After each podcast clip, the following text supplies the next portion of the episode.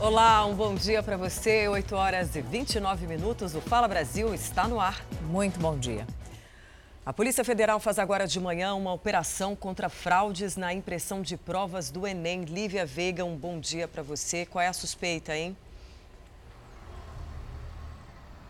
Oi, Patrícia, bom dia para você, bom dia a todos. A Polícia Federal está investigando o enriquecimento ilícito de servidores e diretores do INEP, o instituto responsável pelas provas do Enem. De acordo com as apurações, algumas gráficas foram favorecidas na impressão de provas, resultando num superfaturamento de 130 milhões de reais entre 2010, desde 2010. A Controladoria Geral da União, que também participa da operação, apurou que uma gráfica, apenas uma gráfica, recebeu mais de 720 milhões de reais entre 2010 e 2018 e que no ano seguinte essa empresa entrou com um pedido de falência.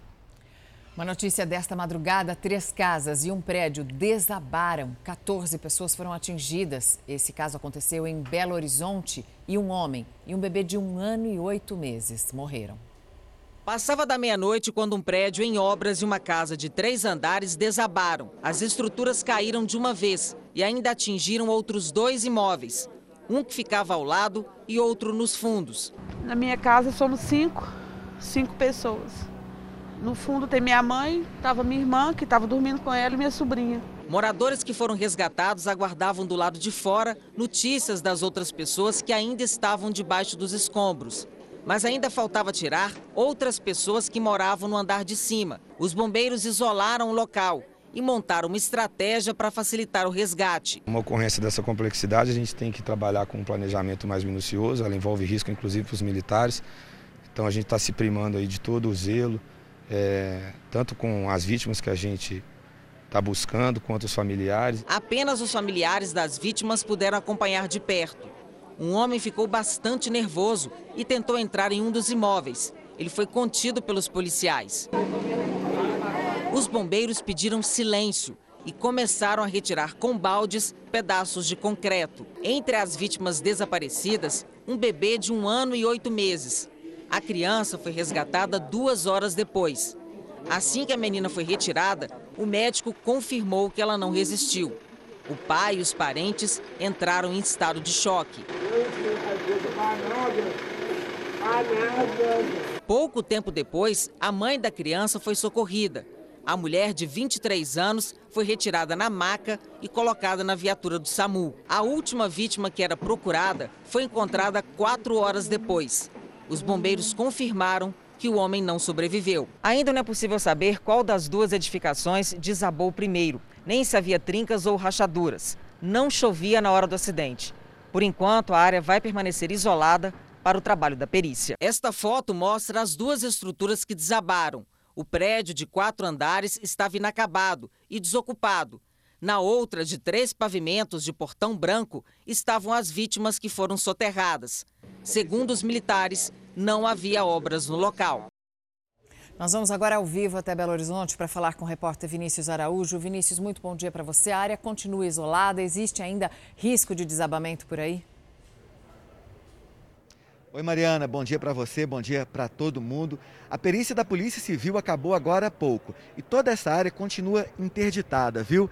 Aqui os bombeiros colocaram uma fita de isolamento, as Construções ao lado, tanto à direita quanto à esquerda, também estão parcialmente interditadas neste momento. Técnicos da Defesa Civil estão avaliando, porque há um risco de novo desabamento, já que a gente percebe que o primeiro andar da construção à direita, o imóvel de três andares onde estavam as vítimas, ainda permanece intacto. E há um peso muito grande sobre ele, ou seja, esta estrutura pode vir a romper a qualquer momento. Nós conversamos com um engenheiro da Defesa Civil e o que ele informou para a gente é que a hipótese mais provável é de que tenha ocorrido uma falha estrutural nas construções, já que esta não é uma área de encosta, não é uma área de risco, e apesar da chuva intensa na capital mineira no último dia, na segunda-feira, essa água, esse volume de água não deve ter interferido nesta, nesse acidente. As vítimas já foram encaminhadas para o Instituto Médico Legal e, como eu disse, a área permanece isolada. O ministro do Supremo Tribunal Federal, Luiz Roberto Barroso, deu um prazo de 48 horas para o governo se manifestar sobre a cobrança do passaporte da vacina para os turistas que desembarcarem aqui no Brasil. A decisão do Supremo Tribunal Federal saiu no final da tarde desta segunda-feira. O ministro Luiz Roberto Barroso deu 48 horas para a Casa Civil, os ministérios da Justiça, da Saúde e da Infraestrutura se manifestarem sobre um pedido para que o Brasil adote as medidas sanitárias sugeridas pela Anvisa para controlar a circulação de turistas não vacinados.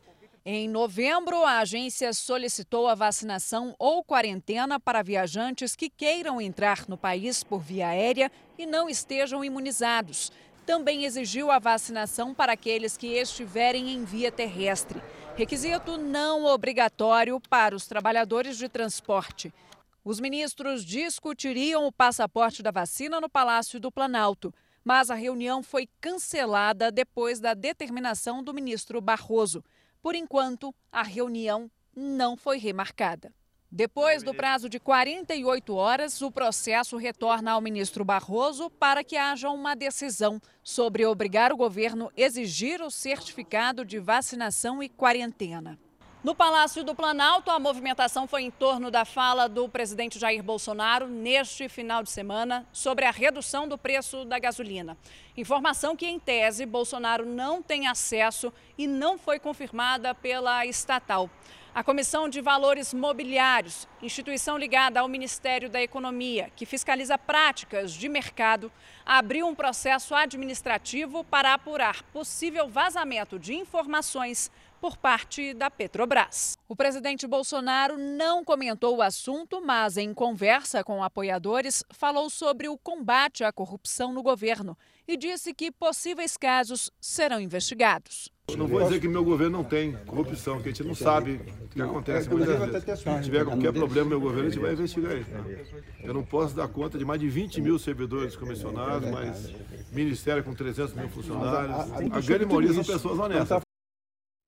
O Instituto Butantan anunciou que tem armazenados 15 milhões de doses da vacina Coronavac. Esse lote foi fabricado depois que o contrato com o Ministério da Saúde terminou.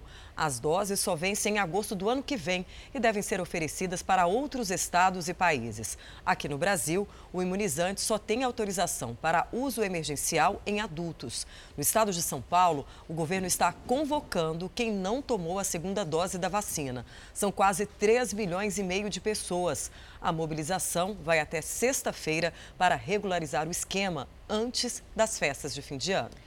A ministra Rosa Weber, do Supremo Tribunal Federal, liberou o pagamento das emendas do orçamento secreto. No mês passado, a ministra atendeu a pedido de partidos políticos e suspendeu o pagamento dessas emendas do orçamento secreto, também conhecida como emenda do relator. É um mecanismo muito criticado porque não identifica o parlamentar que é beneficiado com os recursos. Ao pedir o desbloqueio, o presidente da Câmara e o presidente do Senado alegaram que esse dinheiro é necessário para dar continuidade a serviços públicos como saúde e educação. Deputados e senadores negociam uma saída para que a votação da PEC dos precatórios seja concluída o mais rápido possível. É, o governo também está nessa expectativa, porque essa é uma PEC que possibilita o pagamento dos 400 reais que estão previstos para o Auxílio Brasil. Os líderes do Senado defendem que as modificações sejam votadas diretamente no plenário da Câmara, sem passar pelas comissões. Outra ideia seria fatiar a proposta, ou seja, passariam a valer os trechos que não foram modificados e os que foram poderiam ser votados no ano que vem. Uma reunião na residência oficial da Câmara foi convocada para discutir o que fazer. Além do presidente da casa, Arthur Lira, participaram o presidente do Senado, Rodrigo Pacheco, e alguns líderes do Congresso. Mas o impasse continuou.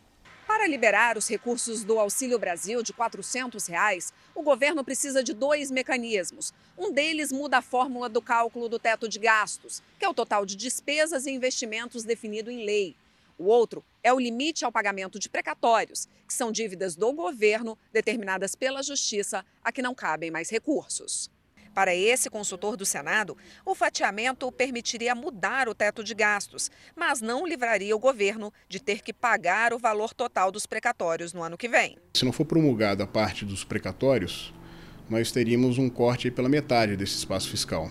Por quê? Porque é justamente aquele que decorre da alteração na fórmula de cálculo do teto, que, no meu, no meu ver, há, há possibilidades de, de se promulgar esse, essa parte específica da PEC, né? essa parte que altera o, o, a fórmula de cálculo do teto de gastos, é, foi colocado de uma forma que é, indica uma possibilidade de, de fatiamento, e aí o espaço fiscal seria de no máximo 60 bilhões, entre 50 e 60 bilhões. O rendimento da poupança poderá voltar à fórmula antiga se as previsões sobre a nova taxa básica de juros se confirmarem. Se o Comitê da Política Monetária realmente fixar a Selic acima de 8,5%, como é a expectativa de alguns economistas, a poupança voltará a ter um rendimento fixo de 0,5% ao mês, mais TR, a taxa referencial, resultando em 6,17% ao ano, como era antes da mudança da regra em 2012. Hoje a poupança rende 0,44 ao mês e 5,43 ao ano para novas aplicações. O Copom começa a definir a nova taxa Selic hoje. O Supremo Tribunal Federal está julgando a decisão do ministro Luiz Roberto Barroso sobre a prorrogação da proibição de despejos durante a pandemia. Vamos ao vivo com a Vanessa Lima. Bom dia para você. Como é que está a votação? Bom dia. Essa decisão é uma decisão provisória, por isso precisa ser votada pelo plenário do Supremo Tribunal Federal, uma votação virtual que já recebeu três votos a favor desta decisão do ministro Luiz Roberto Barroso. O ministro decidiu, então, votar pela suspensão, por prorrogar o prazo de suspensão de ordens de despejo de imóveis ocupados por famílias em situação de vulnerabilidade social. Mas isso só vale para famílias que já ocupavam estes imóveis até março do ano passado, quando a pandemia começou. Em junho deste ano, o ministro Luiz Roberto Barroso decidiu que essa suspensão, essa prorrogação da suspensão de ordens de despejo valeria por seis meses. Mas aí, na semana passada, ele decidiu então prorrogar essa suspensão de ordens de despejo até março de 2022. Uma denúncia anônima levou a Guarda Municipal de Belo Horizonte até uma casa usada como cativeiro de animais e pássaros silvestres. A moradora do imóvel, de 27 anos, disse que os bichos eram dela e negou o tráfico de animais. Mas a explicação não convenceu a polícia, que encontrou muita sujeira e pouca alimentação. Presa em flagrante, a jovem foi encaminhada para a delegacia. Os bichos serão entregues ao Ibama. A Prefeitura de Salvador emitiu um alerta de riscos em canais fluviais depois que dois homens caíram em um córrego na tentativa de salvar um cachorro que estava se afogando. Os bombeiros e as famílias das vítimas passaram o dia monitorando as saídas do canal. O corpo de Jonatas Santos, de 29 anos, foi encontrado nesta praia que fica a 8 quilômetros do ponto onde ele sumiu. O tio da mulher dele, Railson Costa, de 40 anos, ainda está desaparecido. Estamos também com equipes fazendo a cobertura de faixa de praia com o grupamento marítimo e fazendo sempre essa articulação com todos os meios disponíveis para é, tentar localizar e obedecer essa questão do planejamento do, do que foi estabelecido no plano de busca. Os dois homens foram vistos pela última vez neste córrego, que subiu muito no domingo por causa da chuva. Testemunhas contaram que Jonatas viu um cachorro se afogando e decidiu pular na água. Ele conseguiu salvar o animal, mas escorregou e caiu de volta. Railson foi socorrer Jonatas e também acabou levado pela correnteza. Ele foi salvar o amigo e desceu os dois. O cachorro que foi salvo não tem dono e vive nas ruas. Jonatas tinha machucado o rosto em uma queda e voltava de uma unidade de pronto atendimento quando decidiu ajudar o cachorro. Ele e Railson eram conhecidos aqui na região porque vendiam frutas e água em um cruzamento. Era com esse dinheiro que Jonathan sustentava os cinco filhos praticamente sozinho. A gente quer encontrar, né? Tá orando, pedindo a Deus para que a gente possa encontrar ele, né? Ainda é com vida, né? Notícia que acaba de chegar: pelo menos quatro pessoas morreram e 20 ficaram feridas em uma explosão no Iraque. A bomba foi acionada por uma moto ao lado do maior hospital da cidade de Basra, no sudeste do país. Nenhum grupo reivindicou o ataque até o momento, mas, segundo as autoridades, o principal suspeito é o Estado Islâmico. E nos Estados Unidos, 17 passageiros a bordo de um cruzeiro testaram positivo para o coronavírus. Existe a suspeita de casos da variante Ômicron. O correspondente Vandré Pereira traz as informações. O navio da empresa Norwegian Cruise Line partiu da cidade de Nova Orleans no dia 28 de novembro. Fez escalas em Belize, Honduras e México. No último fim de semana, atracou de volta com ao menos 17 pessoas que testaram positivo para a Covid, entre passageiros e tripulantes. Há suspeitas de casos da variante Omicron. O navio tinha cerca de 3.200 pessoas a bordo. De acordo com a operadora do cruzeiro, a companhia exige que todos estejam vacinados, mas não confirmou a necessidade de um teste negativo da doença antes da viagem. Desde que o governo americano voltou a liberar a circulação de cruzeiros no início do ano, exigências como o uso de máscaras, limitação na capacidade e testes foram feitos às empresas responsáveis.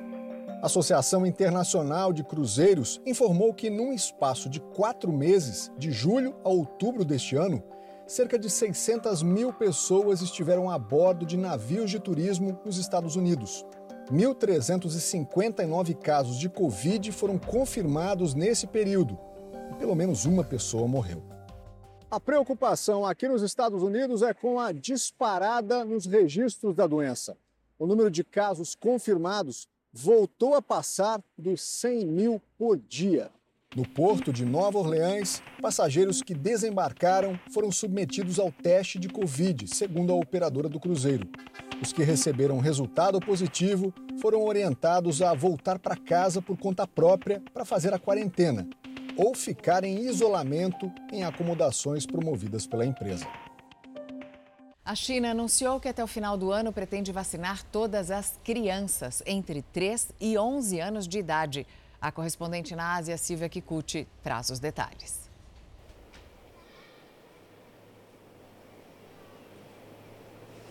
Bom dia a todos que nos acompanham no Fala Brasil. Desde que a China começou a campanha de vacinação para crianças nessa faixa etária em outubro, foram aplicadas mais de 84 milhões de doses. E até o final do ano, o país quer vacinar completamente todas as 160 milhões de crianças entre 3 e 11 anos. Para a gente ter uma ideia, nos Estados Unidos, apenas cerca de 2 milhões e meio de crianças de 5 a 11 anos de idade foram vacinadas em outubro. Faltando menos de dois meses para os Jogos de Inverno de Pequim, a China acelera a campanha ambiciosa de imunidade coletiva. Mais de um bilhão de adultos já estão vacinados. A média diária de infecções é de 75 casos, que representa 2% do pico registrado em fevereiro. De Tóquio, Silvia Kikuchi. Obrigada, Silvia. A China criticou agora pela manhã um possível boicote dos Estados Unidos aos Jogos de Inverno. Os Estados Unidos anunciaram que nenhum representante oficial será enviado ao evento, mas os atletas que quiserem poderão competir normalmente. O boicote é pressionado por ativistas e parlamentares que protestam contra violações aos direitos humanos na China, incluindo o genocídio contra uma minoria muçulmana. O governo ameaçou revidar contra os Estados Unidos. Os Jogos Olímpicos de Inverno de Pequim serão realizados entre 4 e 20 de fevereiro do ano que vem. A cidade de Tel Aviv, em Israel, foi eleita a mais cara do mundo para se viver, de acordo com um ranking publicado pela imprensa britânica. O principal motivo é a valorização da moeda depois do sucesso que foi a campanha de vacinação contra a Covid-19 no país. E a nossa correspondente Bianca Zanini explica para gente. A cidade de Tel Aviv tem de tudo: parques e praias lindas, ótimos restaurantes e bares, uma vida comercial em expansão e um alto nível de segurança. Mas Tel Aviv agora é também a cidade mais cara do mundo, segundo um estudo da revista britânica The Economist. A cidade subiu do quinto para o primeiro lugar na lista, principalmente por causa do valor forte da moeda israelense, o shekel. No mês passado, atingiu a maior alta em 25 anos em relação ao dólar. Mas o custo de vida é alto. A pesquisa comparou os custos de bens e serviços em 173 cidades e descobriu que Tel Aviv é a segunda cidade mais cara em álcool e transporte a quinta em itens de higiene pessoal e a sexta em recreação. E de acordo com o prefeito da cidade, os preços dos imóveis em Tel Aviv vão deixar a cidade ainda mais cara para morar. Há 10 anos, jovens israelenses encheram esta avenida, que é uma das principais de Tel Aviv, com barracas. Eles acamparam por dias protestando contra os altos preços da moradia. Desde então, foram vários protestos e hoje, uma década depois, as barracas sumiram, mas os preços continuam subindo. Um apartamento aqui, por exemplo, chega a custar mais de 20 milhões de reais. A capital cultural de Israel agora é mais cara do que Paris, Singapura, Zurique, Hong Kong e até mesmo Nova York. Janine Fosburg acaba de visitar a cidade americana e está chocada com a diferença de preços. Posso comprar qualquer coisa por um quarto do preço em Nova York. Vou ao supermercado e não acredito na diferença de preços. Mesmo no mercado central de Tel Aviv, não é barato fazer compras. Comprei aqui duas cebolas e dois pepinos e me custaram equivalente a 27 reais. É muito caro. It's very expensive. Festas, presentes, comidas especiais. Fim de ano tá aí, nessa época é comum o aumento nos gastos, né? Mas como entrar em 2022 sem estar endividado? Olha, nós preparamos algumas dicas. Não foi um ano fácil financeiramente com tanto aumento de preços, mas uma lembrancinha nessa época é tradição, né? Eu fiz coisa manual e o restante é uma lembrancinha só. E como fazer para não gastar demais e começar 2022 com dívidas? A educadora financeira Cintia Sena foi com a gente até a 25 de março, Centro de Compras Popular, para bater um papo com consumidores sobre estratégias de economia.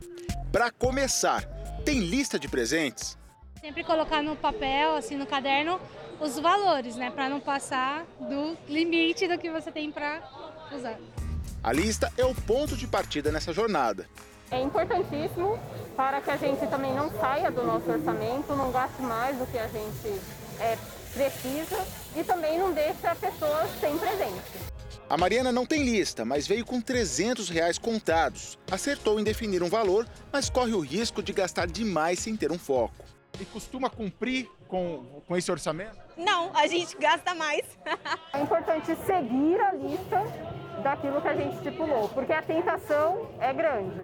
Se a grana está curta, vale rever quantas pessoas vão ganhar presente.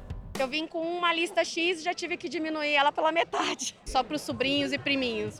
E tem que bater perna, buscar o melhor preço possível. Tem que pesquisar.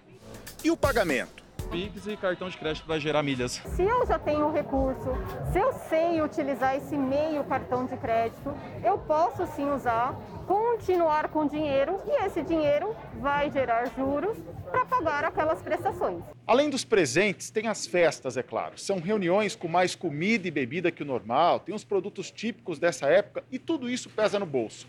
E mais uma vez, o planejamento é a maneira de não gastar demais. A taulista entra aqui de novo, como a dona Lucila faz, tudo anotado. Depois ela divide com a filha os gastos da ceia. Para uma pessoa só fica muito difícil. É uma boa, de acordo com a nossa especialista. Se possível, combinar com a família, dividir esse momento para que não fique pesado apenas para uma pessoa, o que cada um pode fazer. Além da compra, outros valores precisam ser calculados. Por exemplo, a festa é sempre na casa da Danúbia copos descartáveis, pratos descartáveis, então sobra mais pro dono da casa. Isso aí a gente nunca pede, né? Isso. Muito importante não só essa separação que vocês já fazem, que eu acho bacana, mas já saber antecipadamente o que vai precisar, né? E sobre as comidas típicas, peru, frango especial, algumas frutas, vale a pena repensar o cardápio se achar que o gasto vai ser demais com isso. Já planejar qual é o plano B, qual vai ser a estratégia para que eu possa ter ou o mesmo produto por um menor preço, ou ainda o produto similar que também vai fazer a mesma função. A Rosa tem uma outra dica boa: não deixa nada para a última hora. No fim de ano, o preço sobe demais. Então, uns dois meses antes, você já se prepara. Você vai fazer um assado, alguma coisa assim, já compra para congelar.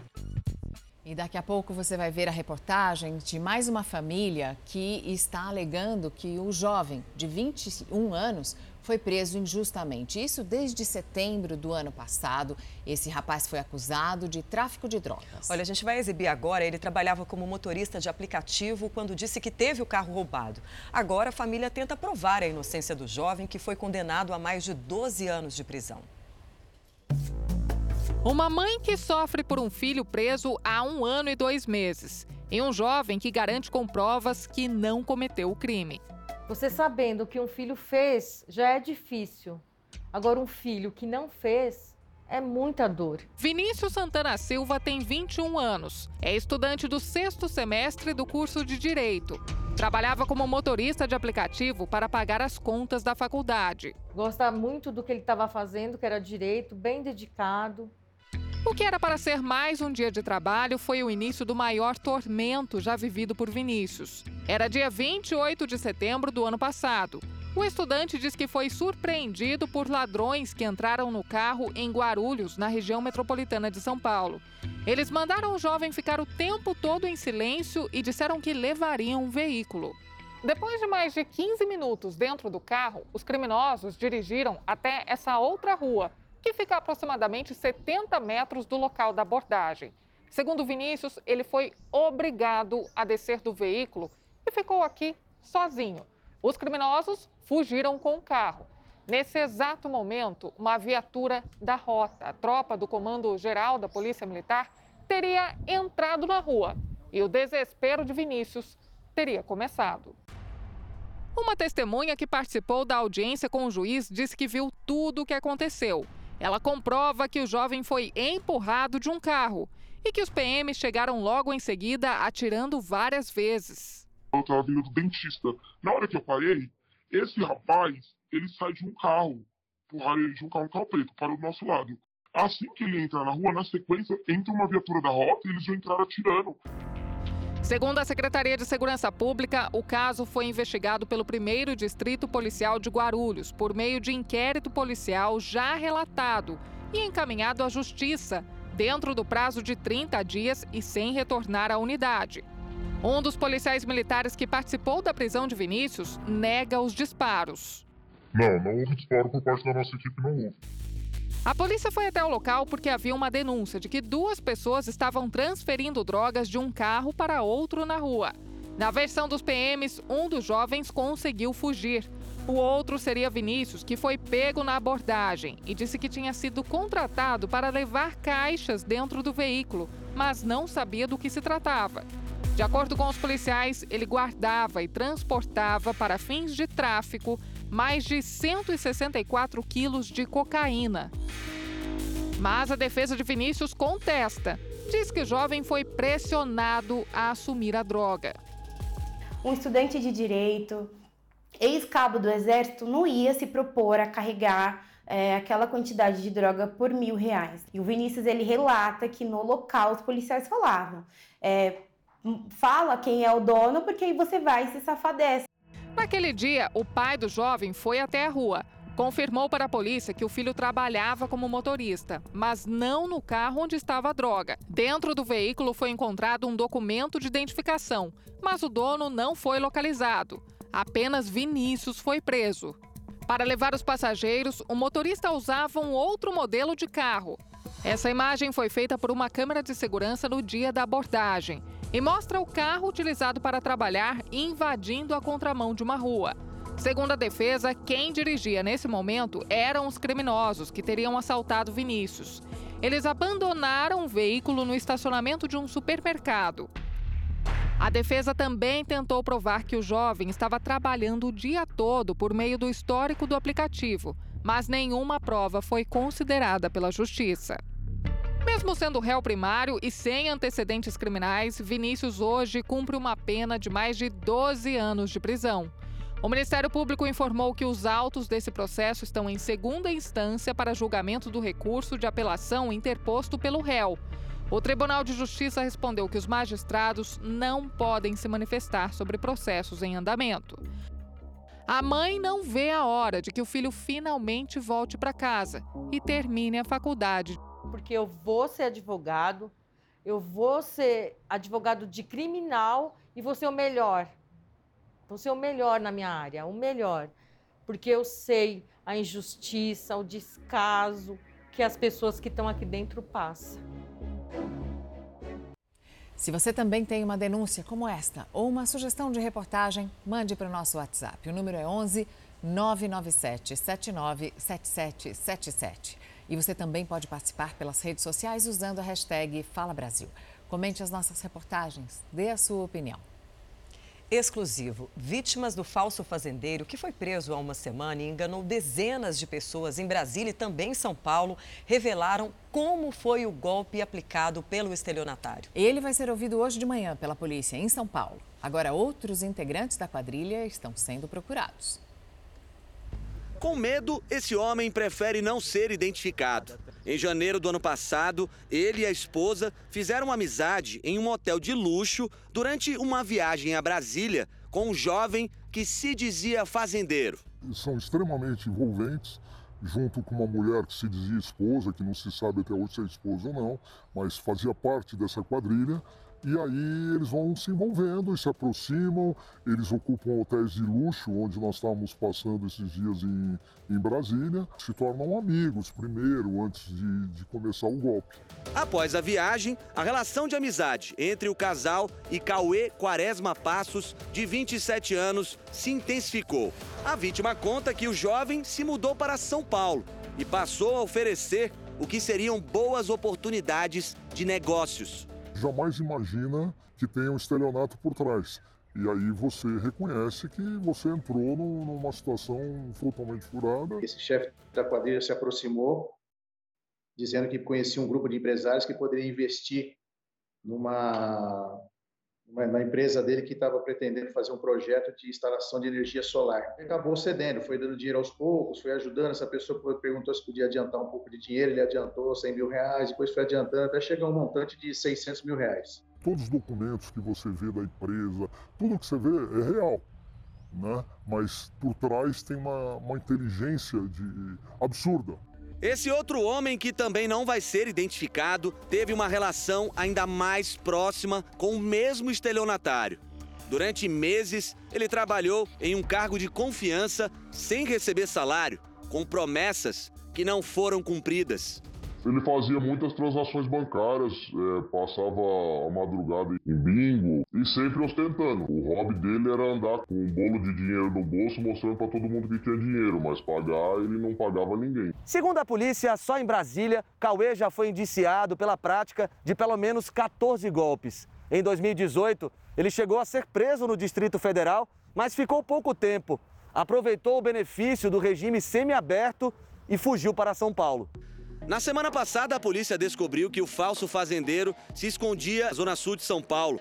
Cauê, que enganou tantas pessoas, enfim foi preso. Outros integrantes da quadrilha ainda estão sendo procurados. Então são seis pessoas novamente envolvidas e o, o cabeça aí, naturalmente, é o, o Cauê. E agora nós vamos ter acesso a ele, vamos formalizar todo o indiciamento dele para ele poder ser responsabilizado por esses delitos. Um advogado deixou uma herança de mais de 16 milhões de reais para hospitais especializados no tratamento do câncer em São Paulo.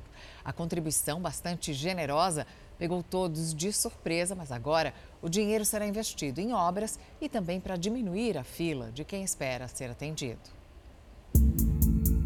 Orlando de Giacomo Filho morreu em 2012 após três anos lutando contra um câncer no pulmão. Nos últimos dias de vida, ficou internado. Um amigo lembra que na véspera do dia em que faleceu, teve uma melhora repentina. Ele levantou da cadeira e sentou num sofá, numa poltrona, e falei, opa, agora está ótimo. Mas no dia seguinte, por coincidência, era meu aniversário, não deu mais tempo. O advogado tinha 72 anos e não era casado nem tinha filhos. Antes de morrer, ele fez questão de deixar por escrito um testamento. Ele fez um testamento e entregou uma cópia para mim, que eu nem abri, não, não sabia o que estava dentro do testamento. Houve uma surpresa geral quando o documento foi aberto. ele decidiu deixar de herança mais de 16 milhões de reais para dois hospitais que fazem o tratamento contra o câncer. Foram 8 milhões para o setor de oncologia do hospital onde ele fez todo o tratamento e outros 8 milhões para o ICESP, Instituto do Câncer do Estado de São Paulo. A verdade é que durante a, a sua vida ele nunca deixou transparecer que estava preparando uma, um, um presente, vamos dizer assim, como esse para nossa instituição. O valor astronômico representava quase 90% de todo o patrimônio que o advogado tinha. O recurso ficou disponível só em 2019, depois de sete anos de inventário. O mais impressionante dessa história é que o Dr. Orlando não aparentava ser dono dessa fortuna. Era muito simples, não ostentava nenhum tipo de luxo. Este advogado explica que quando uma pessoa não tem herdeiros, pode doar todo o patrimônio. Essas pessoas podem dispor de até 100% do seu patrimônio para estranhos, para instituições de caridade, sem nenhuma restrição. Uma parte do dinheiro será utilizada para fazer reformas estruturais e também para restaurar a fachada do prédio onde funciona o ICESP. O edifício foi construído há mais de 30 anos e precisava dessa reforma para garantir a segurança de todos que vêm aqui ao local.